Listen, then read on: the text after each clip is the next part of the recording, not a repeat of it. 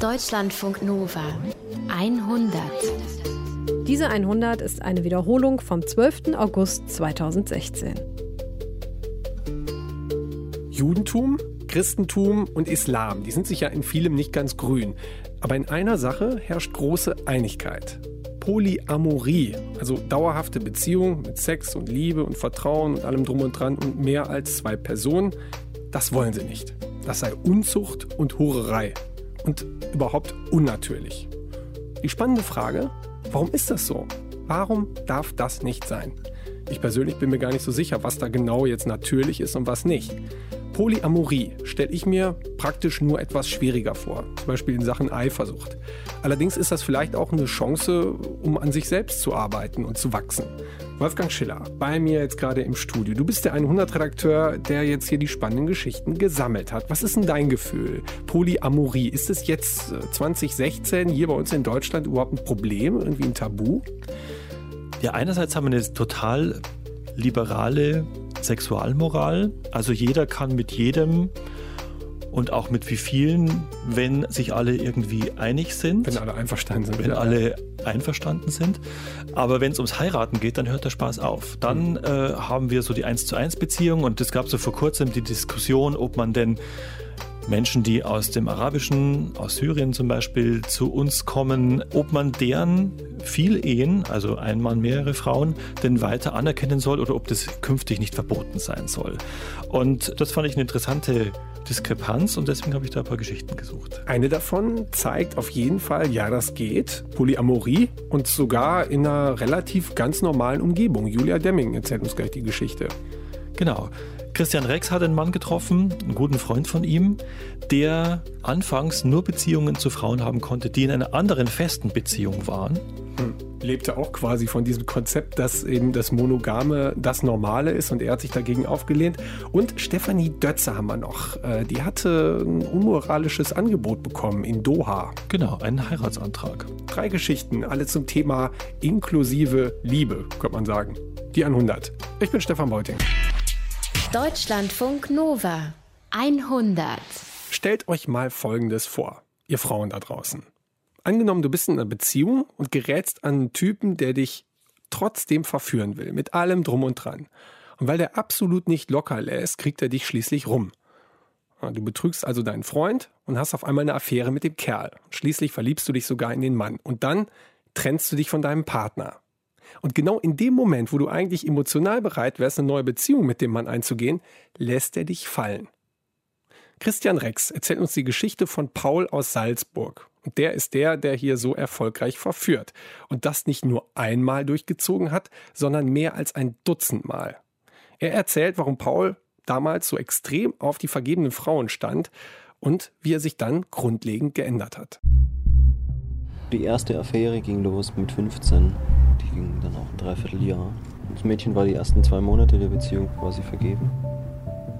Ich konnte, ich vermute so im Alter von, von, von 16 Jahren aufwärts, konnte ich andere Frauen. Also wenn ich wusste, dass sie nicht vergeben waren, dann habe ich sie eigentlich wirklich gar nicht wahrgenommen.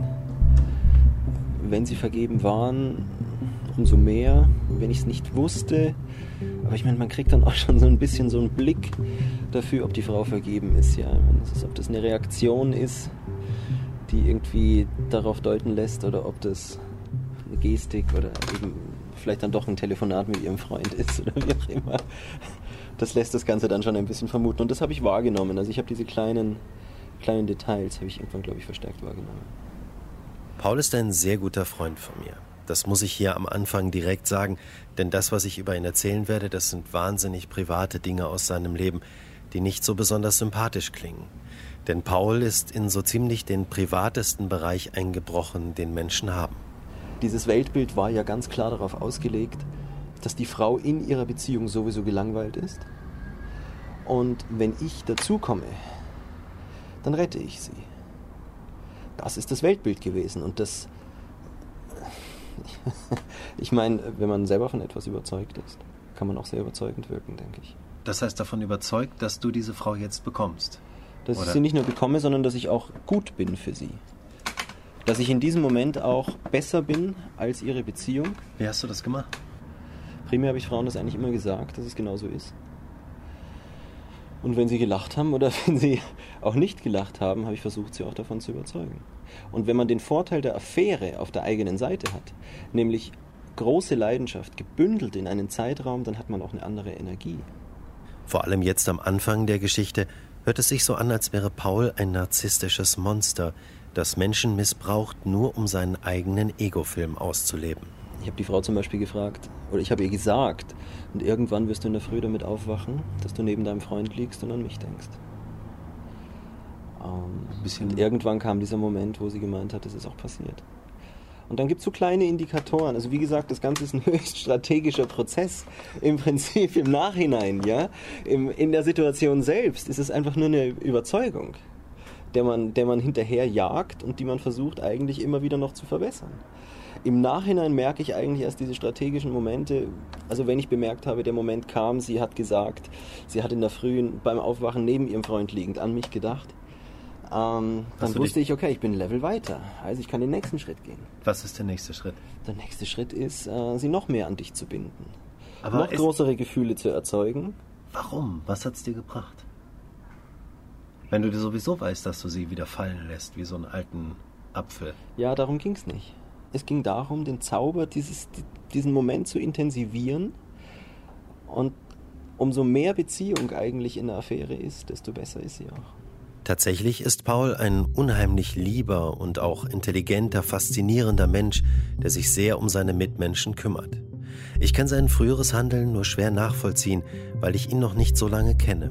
Aber insgesamt sind es in acht Jahren 14 Frauen, deren Beziehung er auf diese Art zerstört. Ja, ich glaube, es war wirklich so dieser geschlossene Kreislauf. Ich hole sie aus der Beziehung raus und wenn sie quasi mit mir an einem ähnlichen Punkt ist wie mit ihrem Freund davor, dann ist der Zyklus beendet.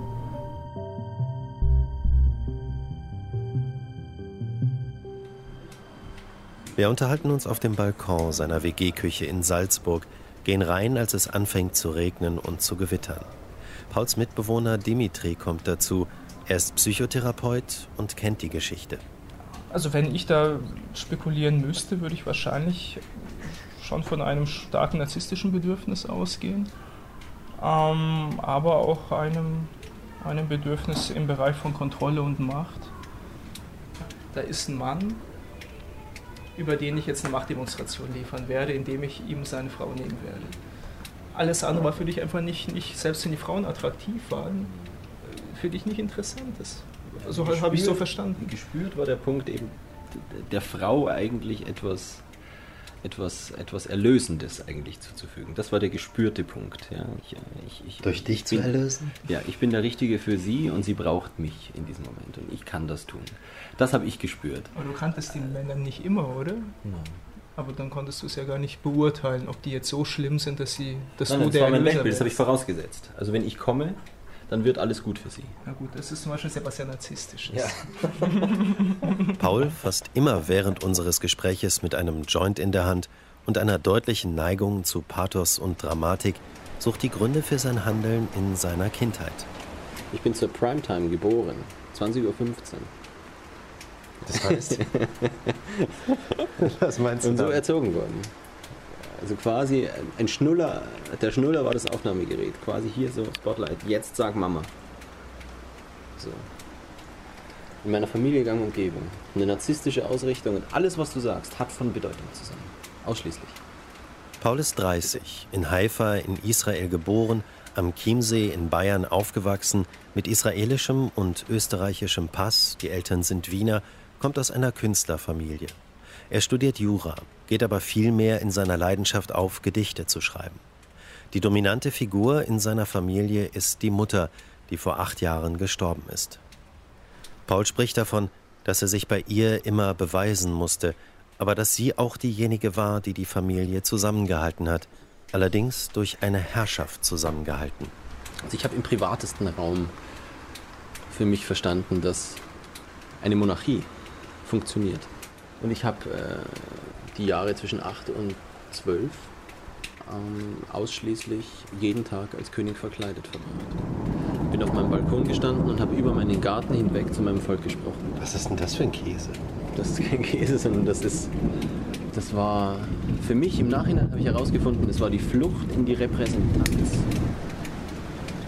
In die, in die Repräsentanz, nach, egal wie es innen aussieht, nach außen steht die Fassade. Nach außen gibt es Haltung.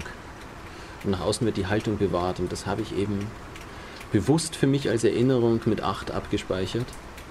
Als ich die Kuscheltiere im Zimmer drapiert habe für die Krönungsmesse, das Händelsche Halleluja abgespielt habe. Mit acht? Ja, da ging es los.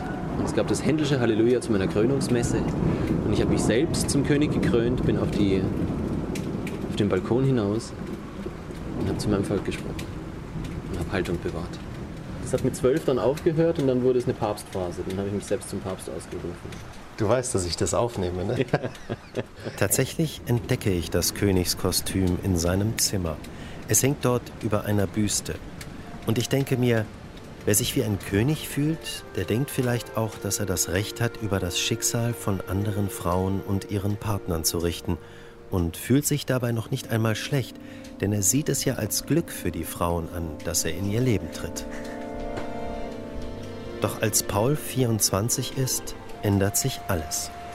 Es gab grundsätzlich mal diese neue Moral, die entstand.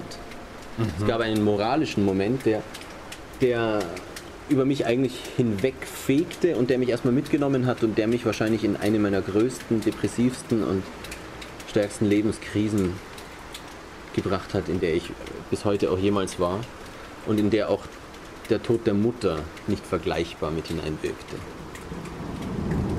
Das war ein Zerbrechen, das war ein mit allem Brechen, was, was das eigentliche Bewusstsein, was das eigentliche Auffassen von Leben betrifft. Nämlich sich einzugestehen, was für eine Bestie man doch eigentlich war, was für ein Raubtier, was für ein widerliches, in jegliche Privatsphäre eindringendes Wesen. Diese Einsicht reift als die letzte die 14. Affäre in Pauls Leben tritt. Die letzte Affäre war, ich hatte eine Theaterbar geleitet und eines Tages kommt ein, ein blondes Mädchen tanzend auf mich zu. In der Theaterbar nichts Außergewöhnliches. Da kommen Schauspieler, da kommen Tänzerinnen, ist immer alles andere als normal dort. Ähm, kommt auf mich zu und, und fragt, ob sie mich küssen kann. Da ist man überrascht und da sagt man ja.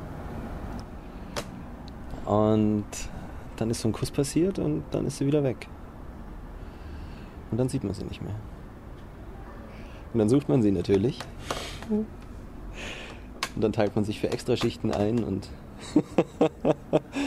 arbeitet. Wird zum Workaholic. Die Blonde verschwindet und kommt nicht wieder. Paul sucht sie, aber er findet sie nicht. Schließlich, als er sie fast vergessen hat, taucht sie wieder auf. Er fragt sie nach einem Date. Sie sagt, nein, sie habe einen Freund. Pauls Feuer ist entfacht. Er bleibt hartnäckig. Schließlich gehen sie zusammen aus. Sie hat sich ganz, ganz klar gegen diese Affäre gewehrt. Und ich habe von Anfang an klar gesagt, dass, es, dass das hier auf eine Affäre rauslaufen wird und muss. Und sie hat das klar verneint und zwei Monate lang oder sowas hatten wir regelmäßige Treffen, ohne dass irgendetwas passiert war. Kein Kuss, gar nichts. Nur Treffen. Aber ich wusste, die Zeit kommt noch. Plötzlich schreibt sie mir, müssen uns sehen. Sie hat Lust auf Küssen. Das war zweieinhalb Monate vorbei oder so. Und dann hatte sie das mit ihrem Freund beendet und begann eine Affäre mit mir, ganz offiziell. Und dann war der Reiz für dich nicht weg? Nee, überhaupt nicht. Das war ein Sieg. Das war ein ganz großer Triumphmoment. Aber das war was anderes, das war neu, oder das was? Das war was anderes, das war nicht währenddessen, das stimmt, aber das war. Das war trotzdem noch. Ja, das war anders, das stimmt. 13 Frauen bricht Paul das Herz, zerstört ihre Beziehungen und dann kommt diese 14. Affäre und dreht alles um. Pauls Prinzip der verdichteten Beziehung auf Zeit funktioniert für ihn selbst nicht mehr.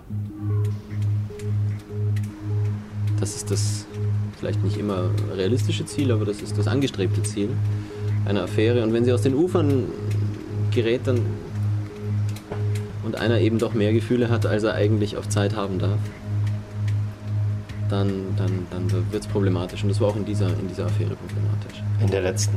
In der letzten Affäre problematisch. Ich habe mich unwahrscheinlich verliebt. Und sie hat äh, natürlich das mit mir getan, was ich sonst auch immer getan hatte. Sie hat auf Zeit gespielt. Paul will eine Beziehung mit der Blonden, aber sie will nur eine Affäre. Nach sechs Monaten macht sie Schluss. Sie lässt ihn fallen, genau wie Paul vorher die anderen Frauen fallen gelassen hat. Und wie hat sich das angefühlt? Das war schrecklich. Das war ganz schrecklich. Das war ein Gefühl von unlebenswerter Existenz, wie ich es wie ich sonst auch nur selten erlebt habe, natürlich. Das hat sehr wehgetan. Ich konnte das schon einordnen für mich, habe ich bemerkt, aber ich glaube erst im Nachhinein. Das war ein größerer Schmerz, als ich ihn damals eigentlich zulassen konnte. Dabei gibt es aber immer noch einen entscheidenden Unterschied. Paul ist in bestehende Beziehungen eingebrochen und hat sie zerstört.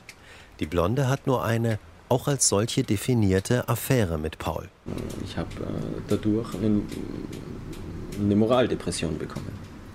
Das Weltbild der vergangenen 15 Jahre ist zerbrochen über Nacht. Und da hast du dir gedacht, das, was ich jetzt fühle, das ist das, was die Frauen manchmal in der Vergangenheit gefühlt haben? Oder?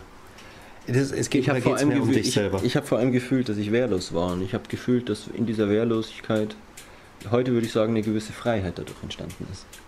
Es ist in dem Moment, wo quasi die größte Angst über dir eintritt, das eintritt, wovor du eigentlich immer versucht hast, dich zu schützen und wegzurennen. Das ist eingetreten und das, was dadurch entstanden ist, ist Freiheit genug gewesen, um heute würde ich sagen, ähm, Gefühle zuzulassen. Das ging vorher nicht. Das ging vorher nicht. Ich glaube, das war auch mitunter entscheidend, dass ich dieses Weltbild aufrechterhalten konnte. Warum ging das nicht? Wegen der Familiengeschichte vorher. Weil du sozusagen immer der Monarch warst, der, der. Weil ich stark sein musste, weil ich Haltung bewahrt habe und weil ich durch die Haltung aber natürlich schon auch einen gewissen, würde ich heute sagen, ähm, Egoismus und Egozentrismus ähm, am Leben erhalten habe und gedeckt habe, getarnt. Paul erlebt in dieser Nacht nicht nur, wie es wirklich ist, verlassen zu werden, zum ersten Mal wird ihm auch bewusst, was er den Frauen und ihren Partnern darüber hinaus angetan hat, dass er ihre Beziehungen zerstört hat. Also ich, ich habe mich vor allem dafür geschämt, dass ich in diesen privatesten Raum eingedrungen bin. Ich habe den immer wahrgenommen davor, das weiß ich auch. Ich habe den immer gesehen, aber ich habe den nicht respektiert. Und plötzlich war dieser Respekt vor diesem privaten Raum der Beziehung zwischen zwei Menschen, was man sich errichtet hat. Der war plötzlich da, der war davor nieder. Er schreibt jede einzelne seiner Affären an und versucht sich zu entschuldigen. Es gab Frauen, die mir geantwortet haben. Es gab sechs Frauen, die mir geantwortet haben. Da war keine einzige, keine einzige Antwort dabei, die, ähm, die wirklich positiv gewesen wäre. Nach der traumatischen Erfahrung mit der blonden Frau, der letzten Affäre, verändert sich Pauls Leben. Er trifft eine Frau, seine jetzige Partnerin. Wir nennen sie Paula, eigentlich heißt sie anders. Paula hat keine Angst, sich auf Paul einzulassen, denn Paul erzählt ihr ganz am Anfang von seiner Geschichte. Er hat auch viel Geduld. Die beiden reden wochenlang nur. Erst dann wird die Beziehung körperlich. Und sie hat selbst einige Affären hinter sich. Also ich glaube, was mir ganz wichtig war, dass wir uns auf gleicher Augenhöhe begegnet sind. Und ähm, was seine Vergangenheit betrifft und meine Auseinandersetzung damit, war das primär erstmal Neugierde. Vielleicht auch so ein bisschen abgleichen, wie war das bei mir, wie ist das bei ihm. Aber ich hatte eigentlich immer das Gefühl, dass er mich entsprechend unterstützt und hinter mir steht und sich für mich entscheidet. Und äh, ich denke, ich war auch von Anfang an in einer sehr selbstbewussten Position, eben was dieses auf Augenhöhe sein betrifft, dass ich im Endeffekt eigentlich nie wirklich die Angst hatte, betrogen werden zu können. Paul und Paula sind nun schon fünf Jahre glücklich zusammen. Sie wohnen zusammen und nächstes Jahr wollen sie heiraten. Es sieht also nach einem richtigen Happy End aus in der Geschichte von Paul, dem ehemaligen Zerstörer der Beziehungen. Die 100 zum Thema Polyamorie, inklusive Liebe, haben wir die Sendung genannt.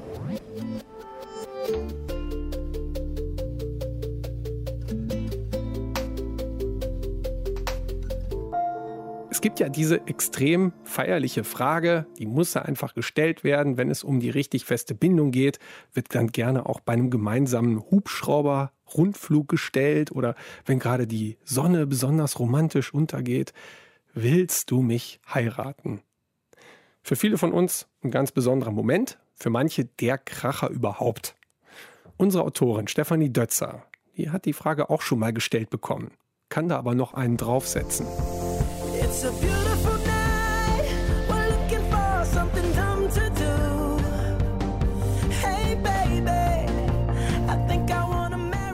Ich habe einen Heiratsantrag bekommen.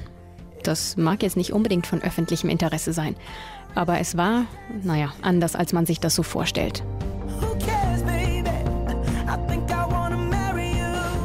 Der Antrag kam nämlich nicht bloß von einem Mann, sondern von ihm und seiner Frau.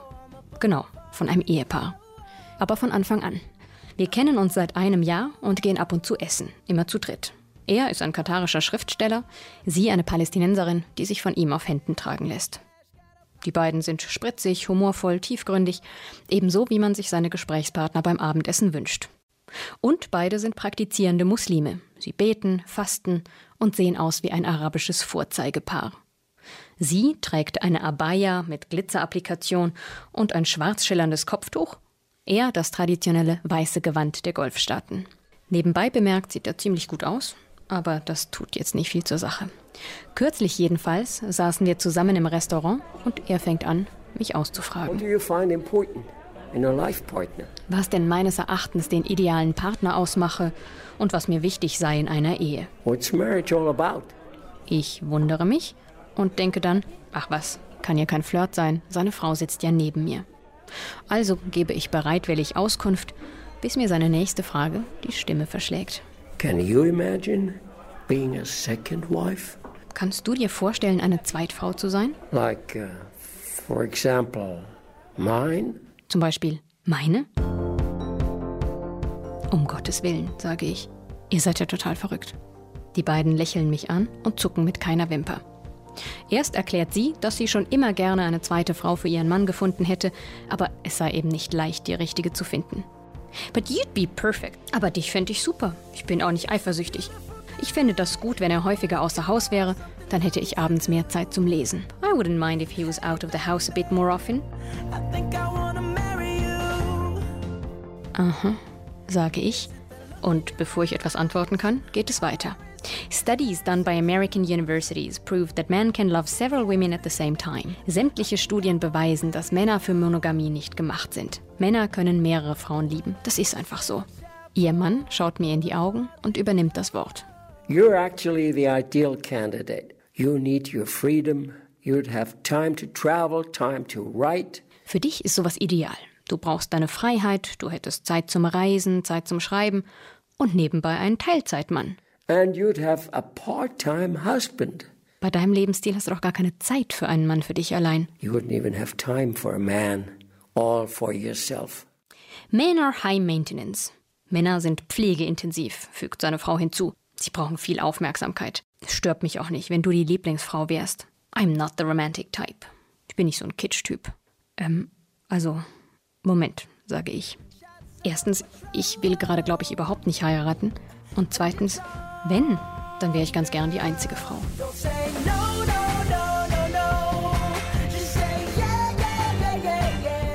Ich, ich könnte das nicht ertragen.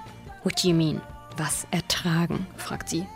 Naja, wenn ich mir das vorstelle, ich muss einen Radiobeitrag machen und damit ich meine Ruhe habe, setze ich meinen Mann bei der Erstfrau ab, küsse ihn zum Abschied und sage, viel Spaß euch beiden, ich hol dich morgen wieder ab. Oh Gott.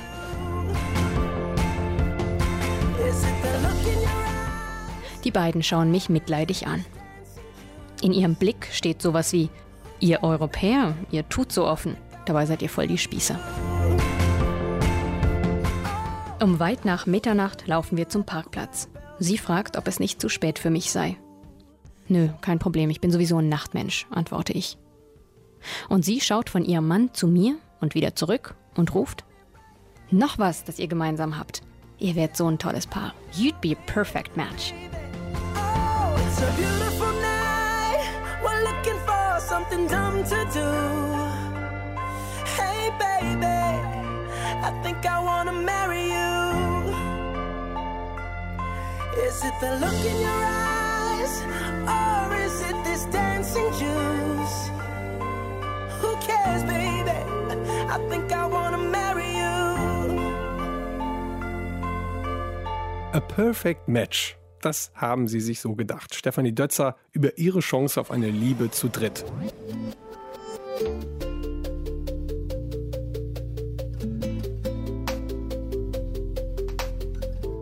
Manche Ideen, die scheinen völlig unpraktisch und überhaupt nicht umsetzbar. Bis du jemanden triffst, der es einfach tut. Hm, Bei der Beziehung mit vielen ist das so ähnlich. Polyamorie macht einen komplizierten Eindruck, ist ja auch möglicherweise unübersichtlich oder anfällig für Störungen und vor allem ist das ja auch gegen die christlich-abendländische Tradition. Wie also soll so etwas, sagen wir mal, in einer ganz normalen deutschen Einfamilienhaussiedlung funktionieren? Schwer vorstellbar eben, bis du es eben mit eigenen Augen siehst. Unsere Autorin, Julia Demming zumindest, die würde jetzt sagen, Polyamorie im Einfamilienhaus geht. Zwei von fünf Ehen in Deutschland enden in einer Scheidung. Und trotzdem versuchen es die allermeisten, den einen und einzigen Partner fürs Leben zu finden. Wer es anders machen will, der braucht Mut, glaube ich. Und ein gutes Konzept. Oson und Yamira haben eines für sich gefunden. Die beiden leben seit zwölf Jahren zusammen, haben aber von Anfang an teils über Jahre Beziehungen mit verschiedenen weiteren Männern und Frauen. Und sie haben eine gemeinsame Tochter. Vom Ruhrgebiet aus bin ich sieben Stunden mit dem Zug unterwegs zu unserem Treffpunkt. Viermal umsteigen, zuletzt in eine Regionalbahn, die eigentlich nur aus einem Waggon besteht. Endstation Stockach. Ein beschaulicher Ort am Bodensee. Kaum Menschen auf der Straße. Hier holt mich Oson mit dem Auto ab. Oson trägt eine Schlaghose und ein leichtes Hemd, ein schlanker Mann mit kurzen grauen Haaren und drei Tagebart. Seine Tochter Sophia sitzt auf der Rückbank. Ein süßes Mädchen, dreieinhalb Jahre alt, mit blonden Löckchen und offenem Blick. Wir fahren ein paar Kilometer nach Espasingen, wo Oson und Yamira seit sechs Jahren wohnen. Das Haus der beiden fällt nicht weiter auf. Eines von vielen Einfamilienhäusern im oberen Teil von Espasingen, mit Garten und Garage. Auf der Rückseite des Hauses liegt ein grünes Tal, das runter zum See führt. Auf dem Klingelschild stehen die Namen der Bewohner, wie sie auch in ihren Personalausweisen stehen. Jacqueline Backhausen und Michael Ritter, darunter auf einem weißen Aufkleber ein dritter Name, Bojan Stilinovic. Die Namen, mit denen sie sich vorstellen, sind ihre spirituellen Namen. Yamira, Oson und Thor. Nachdem wir gemeinsam etwas gegessen haben, setzen wir uns im größten Raum des Hauses, dem Meditationsraum, auf den weichen, hellen Teppich. Die Erwachsenen spielen abwechselnd mit der kleinen Sophia, damit wir in Ruhe sprechen können. Yamira erzählt, dass sie schon Mitte der 90er Jahre zum ersten Mal über Polyamorie nachgedacht hat. Also meine erste Begegnung mit dem polyamorischen Aspekt war bei meiner ersten großen Liebe, da war ich 16. Und mein damaliger Freund hat sich eben in meine beste Freundin verliebt und sie sich in ihn. Wir haben ganz viel zu dritt immer unternommen und waren sehr eng zusammen. Und irgendwann habe ich halt gemerkt, ich bin überflüssig und ähm, habe mich dann zurückgezogen und auch getrennt. Und erst als ich mich getrennt habe, haben sie es dann offengelegt, dass sie tatsächlich auch liebeserotisch zusammen sind und sind gleich zusammengezogen. Wir haben uns dann eben wieder angenähert und haben uns einfach ausgedrückt, wir, wir lieben uns alle drei eigentlich. Und dann haben wir gesagt, eigentlich sollten wir zu dritt zusammen sein. Aber da wir halt nirgendwo Vorbilder hatten, ja, wie das zu tun. Yamira wirkt ausgeglichen auf mich. Während wir sprechen, hält sie aufmerksam Blickkontakt. Sie ist sichtlich jünger als Oson, ihre dunklen Locken hat sie zu einem Pferdeschwanz zusammengebunden. Auf ihrer Nase sitzt eine schmale, kantige Brille. Ihr geblümtes, enges T-Shirt hat sie selbst genäht, erfahre ich später. Sie verkauft in einem Laden im nahegelegenen Überlingen als eine von zwölf Künstlerinnen und Kunsthandwerkern Kleidung und Meditationskissen. Oson hat direkt nebenan einen Antiquitätenhandel. Und als ich dann zu Kumaya gekommen bin und eben gesehen habe, diese Freiheit, diese Offenheit, diese Liebe, diese Akzeptanz und Unterstützung gegenseitig, das war für mich wirklich, uff, ich habe gedacht, endlich bin ich an dem Ort angekommen, wo ich immer hin wollte, das, was ich mir gewünscht habe. Kumaya, so nennen sie ihre spirituelle Gemeinschaft. Sie hat weltweit etwa 300 Mitglieder. Yamira ist durch einen Freund zum ersten Mal vor 13 Jahren mit der Gemeinschaft in Kontakt gekommen. Damals noch im Rheinland ist sie zuerst einmal in der Woche zu den Meditationstreffen der Gruppe gegangen. Sie hatte eine Krise mit ihrem damaligen Freund und war auch sonst mit sich und ihrem Umfeld nicht zufrieden. In der Gemeinschaft fühlte sie sich mehr und mehr verstanden und schließlich ist sie in Köln in den Ashram der Kumayas gezogen. Auch Oson hat die Gemeinschaft durch die Freundin eines Freundes kennengelernt. Auch er war auf der Suche nach etwas anderem, weil er von seiner Umgebung enttäuscht war. Also die Eltern, die eigenen Eltern waren ein gutes Beispiel, wie ich es nicht tun möchte. Der Vater war mit anderen Frauen, so viel Streit, so viel Eifersucht weil es nicht auf eine ehrliche und offene Art und Weise gelebt wurde. Eben dieser Wunsch von meinem Vater nach mehr Frauen. Meine Mutter hätte auch diesen Wunsch gehabt, aber sie kommt aus dem Iran und für sie war es noch schwieriger, sich von diesen patriarchalen Mustern zu befreien. Nach der Pubertät habe er mit Drogen experimentiert, mit psychedelischen Pilzen, Marihuana und LSD, um sein Bewusstsein zu erweitern. Später habe er die Drogen mehr und mehr durch Meditation und die Inspiration des Gurus ersetzt. Vor rund 20 Jahren ist er in einen Ashram der Kumayas in Gottmardingen in Süddeutschland gezogen. Dort haben er und Yamira sich einige Jahre später zum ersten Mal getroffen. Von Anfang an hätten sie eine starke Anziehung und Verbindung zueinander gespürt, erinnern sie sich.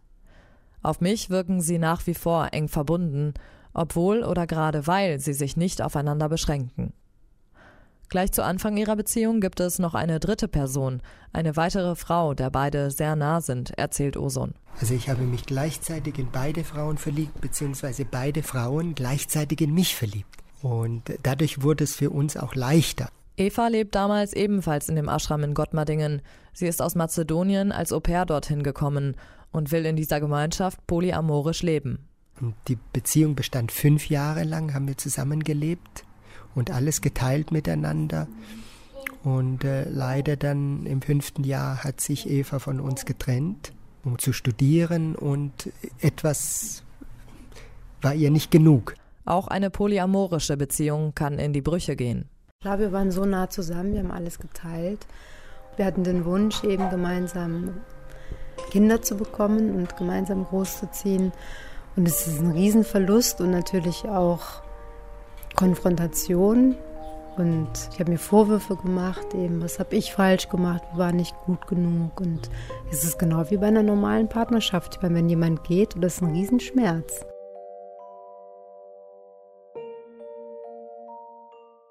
Auch das Haus in Espersingen ist ein Ashram der Gemeinschaft, ein Ort spiritueller Praxis. Auf einem Tisch im Flur liegen Flyer aus Einladungen zu Mantra- und Meditationstreffen, die sie hier jeden Dienstag veranstalten. An der Wand im Meditationsraum hängt ein großes Porträt des Gurus Makaya, der die Gemeinschaft vor fast 40 Jahren ins Leben gerufen hat. Ein Mann in den besten Jahren mit dunklen, langen Haaren, strahlenden Augen und einem violetten Stirnband. Sein Bild hängt in der Mitte einer Reihe anderer Porträts, die zeigen Jesus, Lao Tse, Buddha, Krishna, Babaji und Milarepa, erklärt mir Oson später. Sie alle seien Erleuchtete, aber Makaya der Einzige, der noch lebt. Er ist das Vorbild, also zu sehen, wie macht er es, wie es ist möglich, wie alle diese Frauen und diese Kinder, ich meine, Makaya hat sechs Kinder, wie sie zusammen leben und wie glücklich sie sind und wie inspirierend sie sind für die Umgebung. Das ist einfach, ja, es ist ohne Worte. Im Vordergrund seiner Lehre steht die Arbeit an sich selbst. Durch Meditation, Sport, Yoga. Dazu gibt es Lektionen in Achtsamkeit, Bewusstsein und Sexualität. Diese Triebkraft ist eine mächtige Kraft und die gilt es bewusst zu machen und die gilt es unter die eigene Kontrolle zu bringen. Ich liebe meinen Trieb, ich akzeptiere ihn voll, aber ich herrsche und nicht, dass der Trieb über mich herrscht. Ich denke, das ist eine Versicherung für die Beziehung. Das ist ganz wichtig. Für die Frau wie auch für den Mann. Wir sind hier eben nicht in einem Swingerclub. Jeder der Erwachsenen hat ein eigenes Schlafzimmer für sich. Außerdem halten sich die Kumayas an Regeln, die von ihrem Guru empfohlen werden. Sie betonen, dass jeder frei sei, für sich die Methoden auszuwählen, die ihn weiterbringen. Außerdem haben sie einen Vertrag untereinander, der die Rahmenbedingungen für die Begegnungen mit anderen Partnern festlegt. Auch Hygieneregeln gibt es, zum Beispiel, dass sie nicht mit Fremden aus einem Glas trinken dürfen. Trotz dieser Regeln und obwohl sie schon lange den Wunsch nach polyamorischen Beziehungen hatte, war es für Yamira am Anfang nicht leicht, sie auch zu leben. Ich war schlimm eifersüchtig, panisch eifersüchtig. Es war Katastrophe, wirklich. Ich habe gelitten. Und äh, Thor lacht. Ja. Aber was mir geholfen hat, war einfach, dass in dieser Gruppe auch getragen zu sein und zu sehen, okay, es kann mir nichts passieren. Er wird mich nicht verlassen. Und wenn er, wenn er es wirklich tut, dann werde ich ja auch weiterleben. Das, ähm und unsere Einstellung ist dann lieber früher wie später. Mhm. Oder wenn das so ein dummer Kerl ist. Genau. Aber am Anfang muss ich, muss ich wirklich sagen, am Anfang war es so, dass ich mehr damit beschäftigt war, wirklich diese Angst um ihn. Er ist mit jemand anderem und was hat sie, was ich nicht habe und wird er mich noch lieben, zu überwinden. Und zu sehen, er ist wiedergekommen von, von diesen Begegnungen mit anderen Frauen. Und es war alles noch da, es war alles genauso noch da und sogar noch viel stärker. Kommunikation scheint mir in dieser Konstellation eine große Rolle zu spielen. Die Menschen hier scheinen in der Lage zu sein, auszusprechen, was sie sich wünschen und diese Wünsche diskret und in Abstimmung mit ihrem Partner oder ihren Partnern auszuleben. Heute bin ich an dem Punkt, wo ich ihm dann das Zimmer putze und vorbereite und frische Bettwäsche hinstelle und Räucherstäbchen anmache und eben alles schön mache, dass der Abend schön sein kann. Die Haare aus meinen Ohren zupfst. genau. Ich stelle mir vor, dass das auch viel Überwindung kostet. Überwindung des eigenen Stolzes, des Anspruchs auf Exklusivität. Aber ich nehme ihnen ab, dass sie dadurch ein Stück an Freiheit gewinnen. Auch mir fällt es in dieser Umgebung leicht, Fragen zu stellen, die in anderen Kontexten wahrscheinlich zu intim wären. Zum Beispiel, welche Rolle eigentlich Thor in dieser Beziehung spielt. Wir sind nicht also wie erste pa wie Hauptpartners, aber es ist mehr als nur Liebhaberin, Lovers. Mhm. Weil es ist ehrlich, offen, also weiß alles über das, über uns, unsere Verliebtheit. Das mit Yamira dauert schon sechs, sieben Jahre. Manchmal intensiver, manchmal nicht so, aber immer wieder dies, diese, ich muss sagen, Beziehung dauert.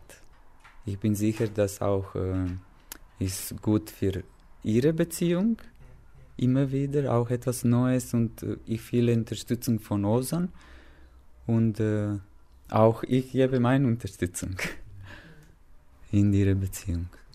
Auch Thor sieht gesund und ausgeglichen aus und wirkt bedacht bei dem, was er sagt und tut.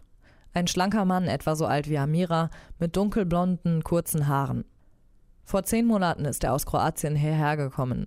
Yamira und er kennen sich aber schon viel länger. Auch Thor hat eine Hauptpartnerin, die aber nicht im Ashram in Espersingen lebt. Wer wann mit wem zusammen ist, wird offen untereinander besprochen.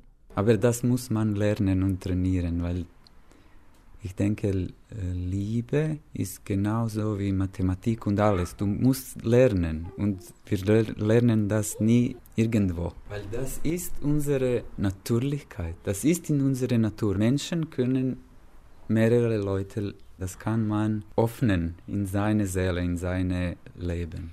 Während meines Aufenthalts in ihrem Haus bin ich oft berührt von dem, was mir die drei erzählen. Ich habe auch nicht den Eindruck, dass es eine Rivalität zwischen Osun und Thor gibt. Im Gegenteil, sie unterstützen sich gegenseitig und schätzen einander. Mir scheint es, als seien sie ein ganzes Stück weiter, was die echte, bedingungslose Liebe angeht, als die meisten Menschen. Und auch in ihrer Umgebung stoßen sie oft auf Neugier und Interesse an ihrem Lebensstil, obwohl sie da am Bodensee in einer ziemlich konservativen Umgebung leben. Menschen, die eben wissen, wie wir leben, sie sagen, dass es auf jeden Fall die ehrlichere Weise ist und dass sie uns bewundern und dass sie auch gerne so leben würden, aber sie getrauen sich nicht. Aus Angst, wie wird der Partner darauf reagieren, wie wird die Umwelt darauf reagieren, die Freunde und so weiter. Und in dem sind wir vielleicht erstmal ein bisschen mutiger. Aber die Dorfbewohner hier akzeptieren uns, weil sie sehen, wir sind freundlich, wir sind natürlich, wir haben auch ein Kind, gehen zur Arbeit, was ihnen wichtig ist. Es kommt auch immer wieder vor, dass ähm, Leute zu uns geschickt werden, betreff Partnerschaftsprobleme. Ah ja, geht doch mal zu denen, vielleicht ja, können die euch ein paar Tipps geben. Das ist jetzt schon auch eher die Seltenheit, aber zumindest kriegen wir nicht das Gefühl von ja, außen, nee. dass wir irgendwie komisch wären. Als ich mich am nächsten Tag von Yamira, Oson und Thor verabschiede, fühle ich mich auf eine Art mit ihnen verbunden, als würden wir uns schon lange kennen. Ihre Offenheit hat mich beeindruckt und auch ich habe sie mit meinem Interesse inspiriert, sagen sie. Auch wenn man jetzt nicht ihren Weg geht, glaube ich, dass es nicht schaden kann, sich einen Teil ihrer Philosophie abzuschauen. Mehr Rücksicht, mehr Verständnis für die eigenen und die Bedürfnisse des Partners, eben mehr Liebe. Das sind doch irgendwie Dinge, an denen sich lohnt zu arbeiten. Ja, es scheint ganz so, als ob Yamira, Oson und Toa eine Ahnung davon haben, wie das geht glücklich zusammenleben. Julia Demming hat sie am Bodensee besucht und dabei jedenfalls etwas mitgenommen.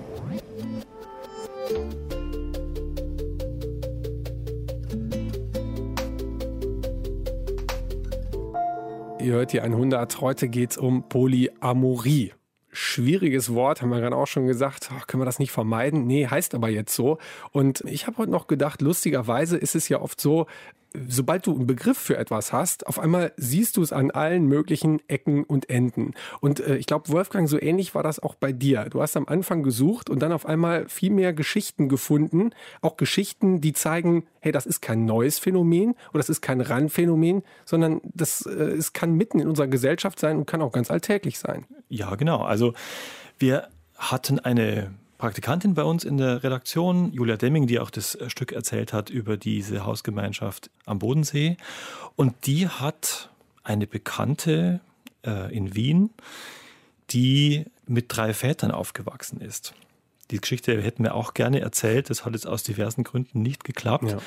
Aber das ist jetzt keine Hippie-Familie oder keine irgendwie indisch sonst wie inspirierte Familie, sondern das ist eine ganz normale bürgerliche Familie, in der sich einfach die Dinge so entwickelt haben, dass da auf einmal irgendwann drei Väter da waren. Mhm. Und niemand stört sich daran, die sind völlig unauffällig und leben ein total bürgerliches Leben. Das hat sogar das, noch geklappt nach einer Heirat, ne, dass dann immer noch eigentlich zwei da waren. Ne? Also einer der drei Väter ist inzwischen verstorben.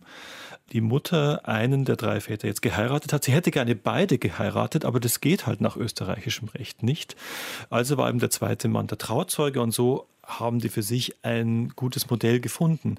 Und ein anderes interessantes Modell stand äh, in der Zeitung kürzlich, ich glaube letztes Jahr im Herbst, und zwar ein Beispiel aus Brasilien, wo eine Notarin, die dort die Funktion einer Standesbeamtin hat, drei Frauen getraut hat. Geht das denn mit, mit brasilianischem Recht?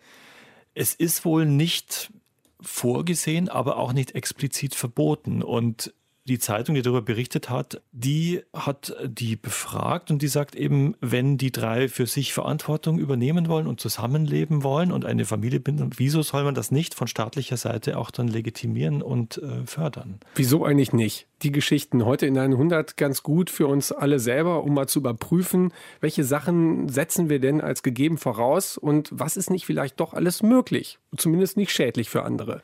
Man müsste natürlich viele Dinge genauer diskutieren. Es geht ja beim Heiraten nicht nur um die Liebe, sondern es geht ja auch um Sachen wie Personenstandsrecht, hm. Erbschaft, Verantwortung im ja. Todesfall, im Krankheitsfall, also diese ganzen Pflichten, die damit auch verbunden sind. Wie regelt man denn das, wenn auf einmal nicht nur einer verantwortlich ist, sondern vielleicht viele oder mehrere? Aber ich glaube nicht, dass man dafür nicht Lösungen finden könnte. Genau, die Lösungen finden wir wahrscheinlich nicht hier heute Abend, aber heute Abend hören wir gute Geschichten zum Thema inklusive Liebe.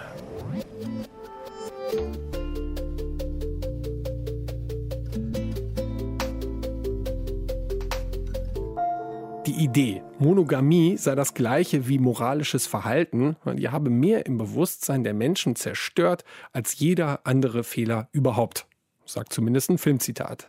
Fest steht jedenfalls, es gibt gute Beispiele dafür, dass es klappen kann mit der Polyamorie. Danke dafür an die Autoren der Sendung, an Julia Demming zum Beispiel, die sich da selbst davon überzeugen konnte, dass das funktioniert. Danke an Christian Rex für seine Geschichte über Paul und die Frauen und an Stefanie Dötzer und ihr Erlebnis von dem doppelten Heiratsantrag. Redaktion hatte Wolfgang Schiller, Technik Norman Wollmacher, die Online-Redaktion Sonja Ernst. Am Mikrofon Stefan Beuting. In diesem Sinne, Liebe inklusive, macht's gut. Deutschlandfunk Nova 100 als ich mich entschieden habe, ähm, zu Ursun und Jamira an den Bodensee zu fahren, habe ich erstmal im äh, Vorhinein ein bisschen recherchiert und dann festgestellt, dass das ein ganz schön interessanter Verein ist, den ich da besuche ja, ich dachte, das wäre irgendwie so eine Art Sekte, die einem Guru hinterherläuft, bei denen Sex eine ganz große Rolle spielt, ähm, deren Guru auch schon mal im Playboy war mit seinen Frauen tatsächlich. Davon habe ich ein Bild im Internet gefunden und war sehr gespannt, was mich da erwartet. Und im Endeffekt habe ich festgestellt, die sind doch irgendwie wesentlich bodenständiger, als ich erwartet hätte, wesentlich äh, weniger sexuell orientiert und eigentlich doch viel näher an der Normalität unseres Lebens, nur eben mit mehr Fokus auf Liebe und auf Verständnis. Und das hat mich eigentlich positiv überrascht. Für mich war das wahnsinnig interessant zu erleben, wie sich Paul durch das Erzählen dieser wirklich ja schwierigen Geschichte mit seiner Vergangenheit auseinandergesetzt hat. Aber zwischendurch gab es immer so Momente, wenn er von den Frauen erzählt hat, wie von dieser letzten Affäre, die ihm wehgetan hat und die bei ihm alles verändert hat, da war rauszuhören, wie sehr er Frauen liebt und für die schwärmt. Und wirklich eine, eine dieser Frauen, wenn du sie ja von der Straße durch, durchs, durchs Küchenfenster be, beobachtest, und sie sitzt da an der Bar und sie trinkt ein Glas Wein, dann, dann siehst du, dass nur eine Blonde so sitzen kann. Deutschlandfunk Nova 100. Jeden Sonntag um 16 Uhr. Mehr auf deutschlandfunknova.de.